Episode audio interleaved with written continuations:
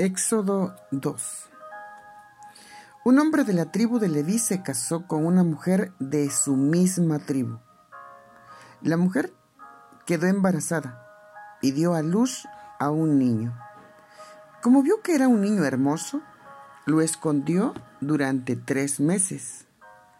Cuando ya no lo podía seguir escondiendo, tomó un canasto, lo cubrió con brea para que flotara y metió dentro al niño. Luego fue y puso el canasto entre los juncos a orilla del río Nilo. La hermana del niño, que se quedó mirando de lejos para ver lo que iba a pasar al bebé, la hija del faraón fue a bañarse al Nilo y mientras sus esclavas caminaban por la orilla del río, vio el canasto entre los juncos y mandó a su criada para que lo trajera. Luego abrió el canasto y vio al niño que estaba llorando. Ella tuvo compasión de él y dijo, Este es uno de los niños hebreos. La hermana del niño le preguntó, ¿Quiere que vaya a buscarle una niñera hebrea para que se encargue de darle pecho al niño? Ve, respondió la hija del faraón. Entonces la niña fue y trajo a la mamá del bebé. La hija del faraón le dijo, llévate a este niño, dale pecho, y yo te pagaré. Entonces ella tomó a su bebé y le dio pecho. Cuando el niño creció lo suficiente, se lo llevó a la hija del faraón y él se convirtió en el hijo de la hija del faraón. Ella le puso el nombre Moisés porque dijo, lo saqué del agua. Cuando Moisés creció, fue a ver a su gente y vio que los obligaban a trabajar muy duro. Un día Moisés vio a un egipcio golpeando a un hebreo. Miró a su alrededor y al ver que no había nadie, mató al egipcio y enterró su cuerpo en la arena. Al día siguiente, volvió Moisés y vio a dos hebreos peleando.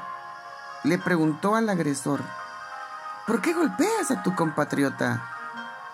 El hombre respondió, ¿quién te nombró nuestro príncipe y juez? ¿Acaso vas a matarme como hiciste con el egipcio? Entonces Moisés se asustó y pensó, seguro que ahora todos saben lo que hice. Cuando el faraón se enteró, quiso matar a Moisés. Pero Moisés se escapó del faraón y se fue a vivir a la tierra de Madián. Moisés se sentó al lado de un pozo.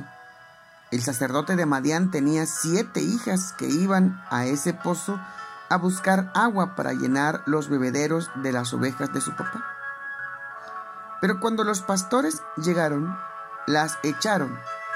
Entonces Moisés se levantó, las ayudó y le dio agua a sus ovejas. Cuando volvieron a donde estaba Reuel, su papá, él les preguntó, ¿por qué regresaron tan rápido hoy? Ellas respondieron, un egipcio nos defendió de los pastores. También nos ayudó a sacar agua y les dio de beber a las ovejas. Entonces Reuel les preguntó a sus hijas, ¿dónde está ese hombre? ¿Por qué lo dejaron allá afuera? Invítenlo a comer con nosotros.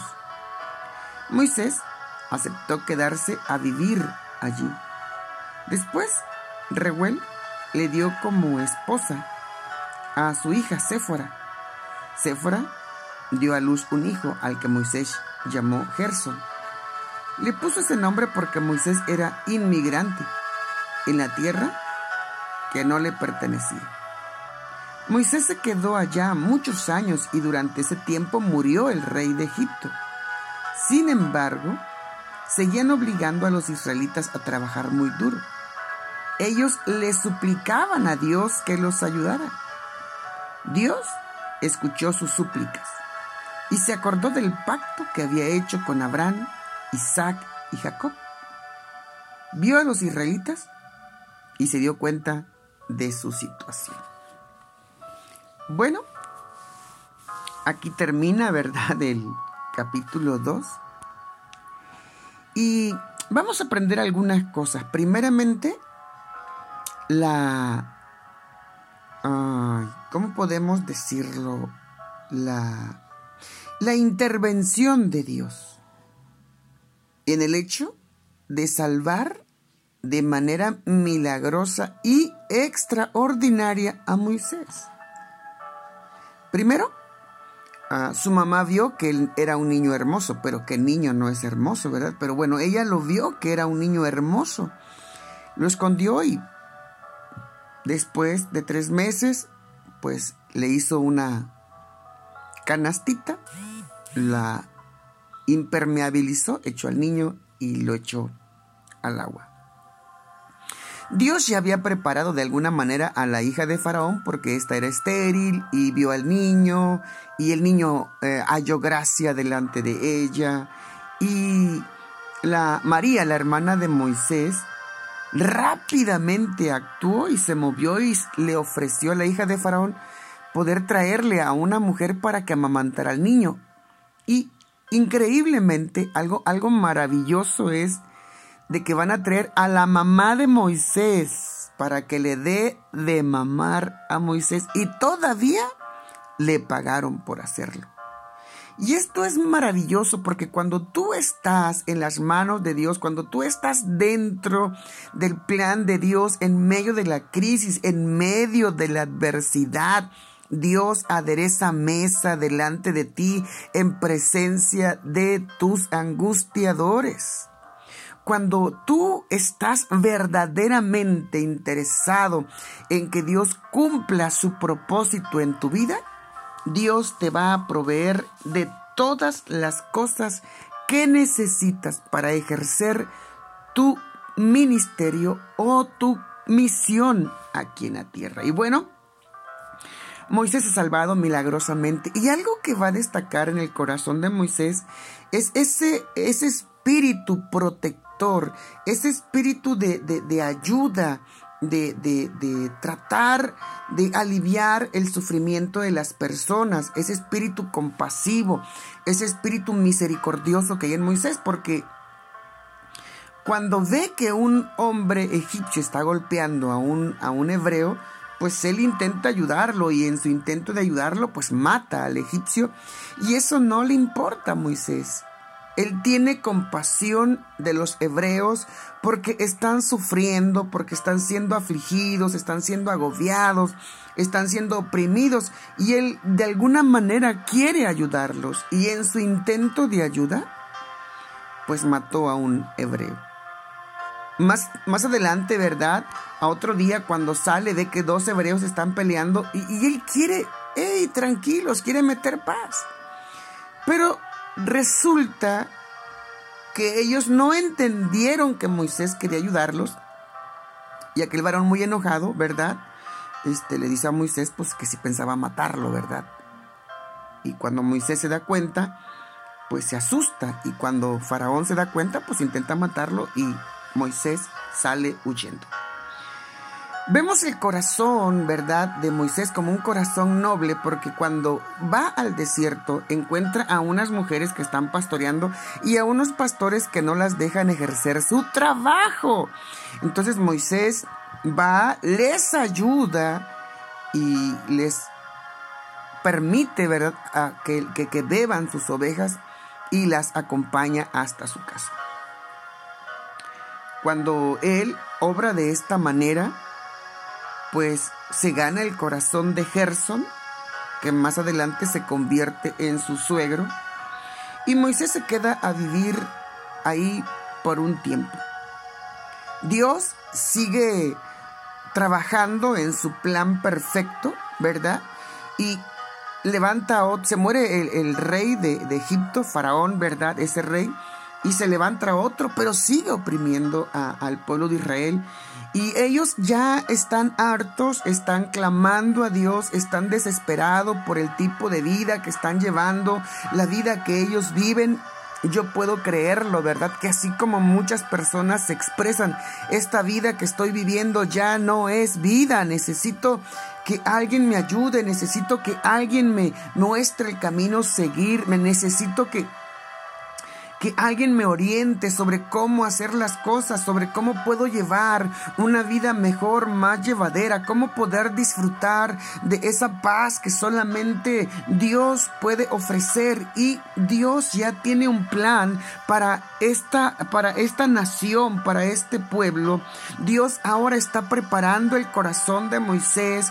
Dios está preparando a Moisés porque va a llegar el tiempo en que Dios se va a glorificar de tal manera que va a traer libertad a todo el pueblo de Israel. Y eso es importante que nosotros podamos entender. Dios nos ha llamado con un propósito. Tú no tienes que tener ya una baja autoestima.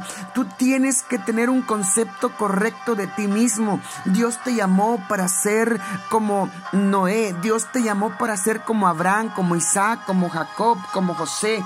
Y ahora Dios quiere que tú entiendas también que Él te llamó también para ser como un Moisés y, no que tú seas el Salvador, porque ya tenemos un Salvador y se llama Jesucristo, pero Jesucristo vive dentro de nosotros de tal manera Dios nos tiene que dar la sabiduría, la gracia, el poder, la fuerza, los dones del Espíritu para poder ir y ministrar libertad a los que están siendo oprimidos por el pecado, a los que se encuentran esclavos en la droga, en el alcoholismo, en la fornicación, en el adulterio, en la pornografía, e, en la avaricia, a aquellas personas que, que, que se sienten oprimidas y sienten que ya no pueden más.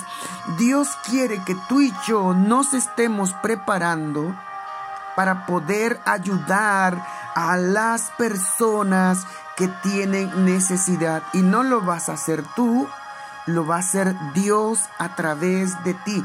Dios te va a usar. Lo único que tú necesitas para poder entender que vas a ser usado por Dios es que en tu corazón haya una preocupación genuina por la gente que se encuentra sufriendo por causa del pecado. Gente que está perdida en el alcoholismo, gente que está perdida en la drogadicción, gente que está perdida eh, eh, en cualquier clase de pecado, en la mentira, en la fornicación, en el adulterio, en la prostitución, en la pornografía, en la hechicería, gente que se encuentra esclavizada, en algún momento de su vida ellos van a entender que no van a encontrar la solución en sus problemas, a sus problemas, en todas las cosas que se han esclavizado. Y Dios quiere preparar tu vida y la mía. Solo necesitas tener un corazón compasivo, un corazón que tenga el deseo de ayudar al que tiene necesidad. Pero para eso necesitas conocer a Dios verdaderamente, tener un encuentro con Él, entender que tu nacimiento tuvo un propósito, nacer que no naciste como, entender que no naciste como producto de la casualidad, entender que el sufrimiento por el cual muchas veces pasa tiene un propósito de Dios en tu vida y no es para arruinarte, es para hacerte más, más fuerte. Así que tómate de la mano de Dios. Tómate de la mano de Dios.